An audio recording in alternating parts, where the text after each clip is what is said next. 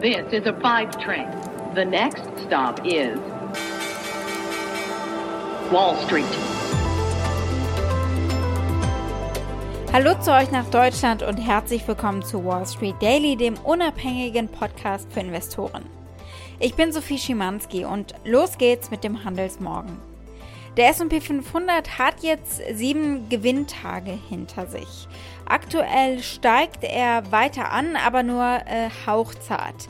Der Dow Jones war vorbörslich mal im Plus, aber ist inzwischen äh, kurz nach Handelstart ins Minus gedreht. Der Nasdaq legt zu. Angesichts der niedrigen Zinsen und der Sorge, dass wir am Höhepunkt des Wirtschaftswachstums stehen und dementsprechend die Value-Werte nicht mehr übermäßig attraktiv aussehen, haben die Anleger also offenbar ihre alten Big Tech-Favoriten wiederentdeckt. Apple und Amazon haben im letzten Monat beide prozentuale Renditen im zweistelligen Bereich erreicht und damit die Rendite des SP 500 von 2,8% weit übertroffen. Apple und auch die Google-Mutter Alphabet stiegen am Mittwoch im vorbörslichen Handel an und äh, aktuell steigt eben auch Amazon weiter an. Wir sprechen später noch über das Unternehmen. WTI Rohöl erreichte ja am Dienstag kurzzeitig ein 6-Jahres-Hoch, hat sich aber danach zurückgezogen.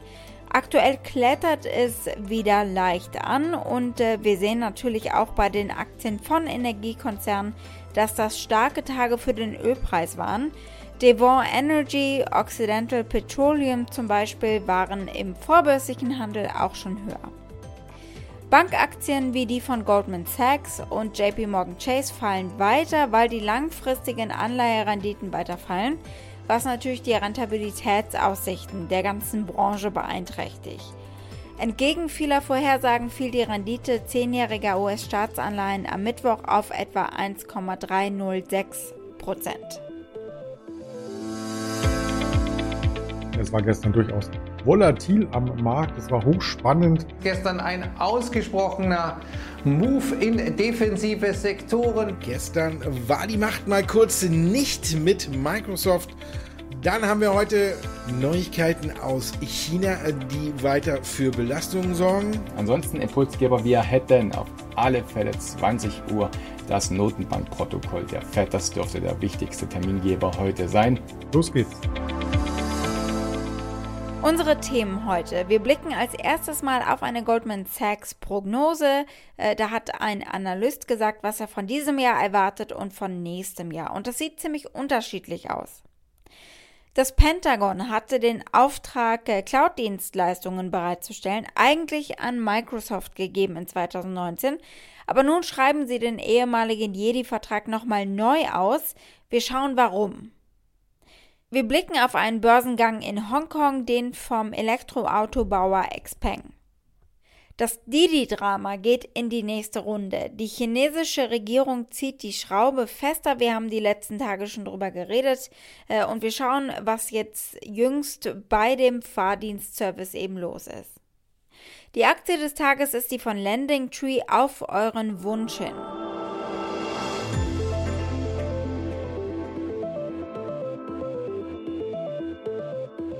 Blicken wir als erstes mal auf äh, eine Prognose für den breiten Markt.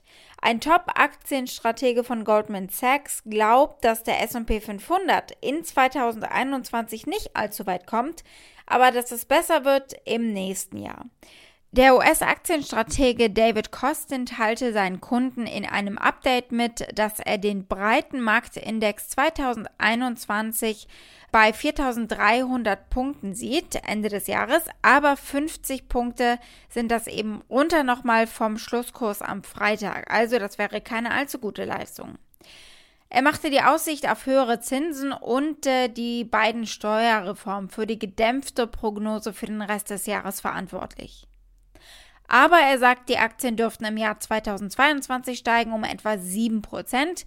Da sieht er für den SP 500 4600 Punkte.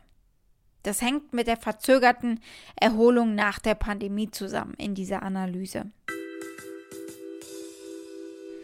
Der Kampf um Jedi ist noch nicht entschieden. Es geht darum, wer die nächsten Jahre die Lösungen im Bereich Cloud Computing für das Pentagon liefern darf. Im Rennen waren eigentlich nur Amazon und Microsoft. Aber aus dem Streit um den Auftrag wurde ein Rechtsstreit, ein sehr politischer auch, und äh, nun ist das alles so lange her und so verheddert, dass das Pentagon nochmal ganz von vorne anfängt. Es geht um 10 Milliarden Dollar, um viel Geld. Deswegen eben ist diese Auseinandersetzung zwischen Amazon und Microsoft auch sehr intensiv. Amazon galt übrigens als Frontrunner, aber dann erhielt Microsoft 2019 den Cloud Computing Auftrag und damit haben sie Amazon eben als Marktführer geschlagen mit ihrem Amazon Web Services. Amazon behauptete daraufhin, äh, dass der Vertrag nur an den Konkurrenten gegangen sei, weil der damalige Präsident was gegen Amazon-Chef Jeff Bezos habe weil wiederum Bezos deutlich äh, gegen Trump gewettert hat. Zum Beispiel er fände es unangemessen, dass Trump damals keine Rede halten wollte, indem er den Wahlausgang anerkannt hat. Das würde die Demokratie gefährden, sagte Jeff Bezos. It is inappropriate for a presidential candidate saying that he may not give a graceful concession speech if he loses the election. Uh, that erodes uh, the, our, our democracy around the edges. Und hinzu kommt, Jeff Bezos gehört auch die Washington Post und da gab es natürlich auch mal einen kritischen Artikel äh, hier oder da über Trumps Wahlkampf, der Trump bitter aufgestoßen ist. Er sagt, Bezos missbrauche die Washington Post, um politische Macht vor allem gegen ihn auszuüben. Every hour we're getting calls from reporters on the Washington Post uh, asking ridiculous questions and I will tell you This is owned as a toy by Jeff Bezos, who controls Amazon. He, he bought this paper for practically nothing, and he's using that as a tool for political power against me and against other people. Das Pentagon hat natürlich bestritten damals, dass Trumps und Bezos Animositäten was damit zu tun hätten, aber der Rechtsstreit hat den Prozess einfach ewig hinausgezögert. Und nun hat es eben so lange gedauert, dass das Pentagon die Fäden nochmal neu aufnimmt. Das Fiasko droht natürlich die Fortschritte der USA im Bereich künstliche Intelligenz zu behindern, während China vorbeizieht. Das Verteidigungsministerium hat nun gesagt, Schluss, wenn sich zwei streiten, freuen sich die dritten und vierten möglicherweise. Der Microsoft-Vertrag ist gekündigt und die Ausschreibung wird wiederholt. Weitere Cloud-Anbieter, darunter Oracle und Google, dürfen neben Amazon und Microsoft sich bewerben um den neuen Vertrag mit einer Laufzeit von höchstens fünf Jahren. Die war am Anfang auch länger gedacht. Die Hoffnung vom Pentagon ist, mehrere Anbieter zu beauftragen. Die Vergabe von 10 Milliarden US-Dollar an Microsoft oder Amazon hätte das Verteidigungsministerium äh, zehn Jahre an die Technologie und die Preise eines Unternehmens gebunden, also scheint das vielleicht sowieso die bessere Lösung zu sein. Aber das ist natürlich ein Grund dafür, warum die Amazon-Aktie heute steigt. Der Konkurrent äh, hat es wieder weggenommen bekommen. Gucken wir auf einen Börsengang, den vom chinesischen Elektroautobauer und damit Tesla-Konkurrent Xpeng. Der ist in Hongkong an die Börse gegangen. Da haben sie 1,8 Milliarden Dollar eingesammelt. In den USA ist Xpeng übrigens bereits gelistet. Die Aktien äh, des in den USA börsennotierten Fahrzeugherstellers haben am Mittwoch nach dem Debüt in Hongkong flach geschlossen. Xpeng gab 85 Millionen Stammaktien der Klasse A aus zu einem Preis von jeweils 165 Hongkong-Dollar. Die Aktien eröffneten bei 168 Hongkong-Dollar, ein Anstieg von 1,8 Prozent. Aber kurz daraufhin wurden sie dann negativ und beendeten den Tag mit 165 Hongkong-Dollar. Der Elektroautobauer ist bereits in den USA gelistet, wie gesagt. Normalerweise wählen chinesische Unternehmen, die an der Wall Street notiert sind, eine sogenannte Sekundärnotierung, normalerweise eben in Hongkong. Also ein Unternehmen, das an einer Börse notiert ist, verkauft Aktien an einer anderen. Das Aktienangebot jetzt von Xpeng ist aber ein Dual Primary Listing. Das bedeutet, dass es den Regeln und der Aufsicht sowohl der US-amerikanischen als auch der Hongkonger Aufsichtsbehörde unterliegt, was bei einer Zweitnotierung so nicht der Fall ist. Vice Chairman und President Brian Gu erklärt, sie wollen am Ende, dass Konsumenten auch Anleger werden können. Deshalb also diese Orientierung näher am Heimatmarkt. Well, I think uh, having a listing venue closer to home is always in our strategy. Uh, I think uh, as a China consumer brand, uh, I think we want to have our customers ultimately be our shareholders as well.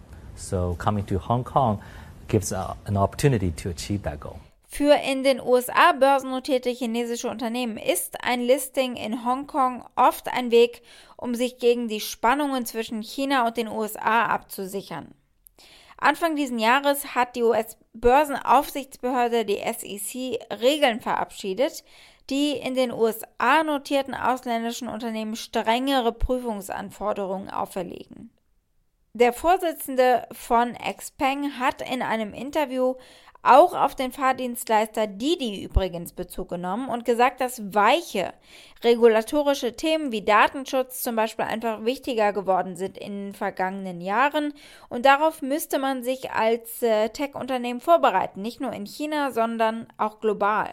Overall, um, the regulatory environment is becoming more and more focused on uh, the softer side now. You know, the data side, the privacy side, the you know national security side. Mm. Those were not um, probably uh, focused as much. But I think uh, it, it's something we anticipate because we see the global regulatory environment gets tighter and tighter. It's just not in China. So I think as a company that uh, operates globally, you have to really be prepared to face and to address all these issues and and its regulatory oversight. Bleiben wir einfach mal bei Didi und der Regulierung durch die chinesische Regierung. Sie untersuchen ja unterschiedliche Unternehmen aufgrund von Bedenken rund um die Cybersicherheit.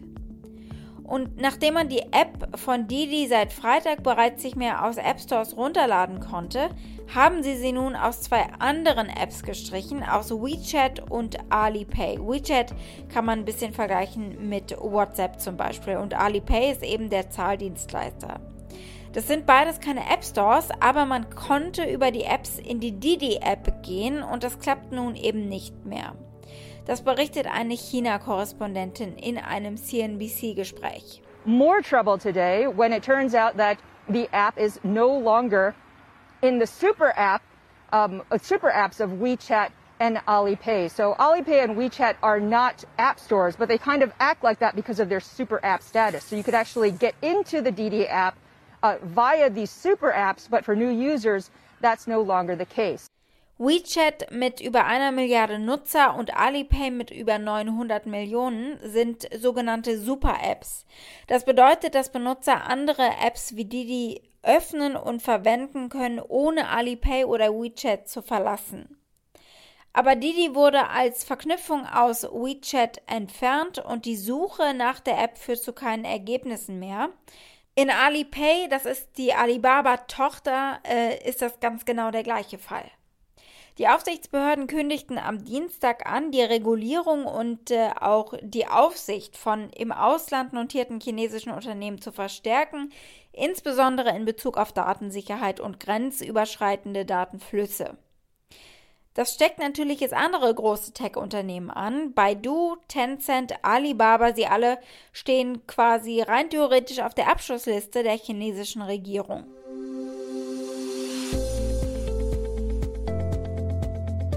Die Aktie des Tages ist die von Landing Tree. Das habt ihr euch gewünscht, unter anderem er hier. Hallo Sophie, Christoph aus Dortmund hier. Ich wollte nach der Landing Tree Aktie fragen, denn nachdem ich die Hälfte meines Bestandes beim letzten Hoch im Februar verkauft habe, werde ich die andere Hälfte nicht mehr so richtig los und vielleicht gibt es ja ein paar spannende Hintergrundinfos. Liebe Grüße aus Dortmund. Tschüss. Ja, seit Februar geht es nur nach unten bei der Aktie, wie Christoph das bemerkt und gemerkt hat im Portfolio. Da stand sie äh, im Februar noch bei etwa 350 Dollar. Lending Tree ist ein Online-Kreditmarktplatz mit Hauptsitz in den USA. Die Geschäftsplattform ermöglicht es potenziellen Kreditnehmern, sich mit mehreren Kreditanbietern zu verbinden, um eben die optimalen Bedingungen für Kreditkarten, Einlagenkonten, Versicherungen äh, abzugleichen. So, was nun gut für sie war lange, ist, dass Millennials zum Beispiel Aktien gekauft haben auf Pump. Was ihnen geschadet hat, ist, dass das Geld von der Regierung äh, in der Corona-Pandemie äh, eben den Bedarf an Krediten gedeckt hat, also die Stimulus-Checks. Als Folge der geringeren Verbrauchernachfrage nach Krediten haben natürlich die Kreditgeber ihre Marketingbudgets gekürzt, was zu geringeren Einnahmen für Lending Tree geführt hat. Es ist jetzt schwer vorherzusagen, wann sich die Verbrauchernachfrage und folglich eben äh, das Marketingbudget der Kreditgeber wieder erholen wird, denn davon hängt es natürlich ab. Aber Analysten gehen davon aus, dass sich beide wieder auf das Niveau von vor der Pandemie erholen werden. Darüber hinaus hat der CEO Doug Lepda starke Anreize, die Leistung des Unternehmens zu verbessern. Er hat auf sein Gehalt verzichtet und stattdessen eine leistungsabhängige Optionszuteilung akzeptiert.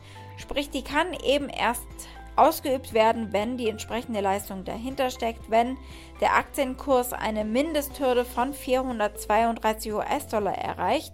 Das wären 108% über dem aktuellen Aktienkurs. Außerdem hält der CEO Anteile an dem Unternehmen von 16%. Und dann vielleicht noch am Rande. Investorenlegende Cathy Wood von ARK Invest hat übrigens auch immer noch Anteile. Allerdings äh, waren es im April mal mehr als eine Million. Das ist jetzt deutlich weniger geworden. Ich muss äh, ganz ehrlich sagen, Christoph, Ihr Portfolio zeigt, sie verkauft die Aktien. Das letzte Mal hat sie gekauft im November 2020. Doch ein Blick auf die Analystenmeinungen. Sie sagen kaufen neunmal. Und das war's an Ratings. Buy the dip, Christoph, sagen sie also. Nicht ich übrigens. Das sagen die Analysten. Das 12-Monats-Preisziel sehen sie bei 313 Dollar. Wall Street. Damit war es das für heute. Ich hoffe natürlich, ihr seid morgen wieder mit dabei. Wir werden über das Notenbankprotokoll, die Fed Minutes sprechen und dann äh, befürchten viele Anleger, dass es eben neue Nachrichten gibt rund um zum Beispiel Didi und die anderen chinesischen Tech-Riesen. Schickt gerne eure Fragen oder Vorschläge. Ihr erreicht mich unter wall-street-daily at mediapioneer.com. Habt einen schönen Abend, bis morgen, eure Sophie.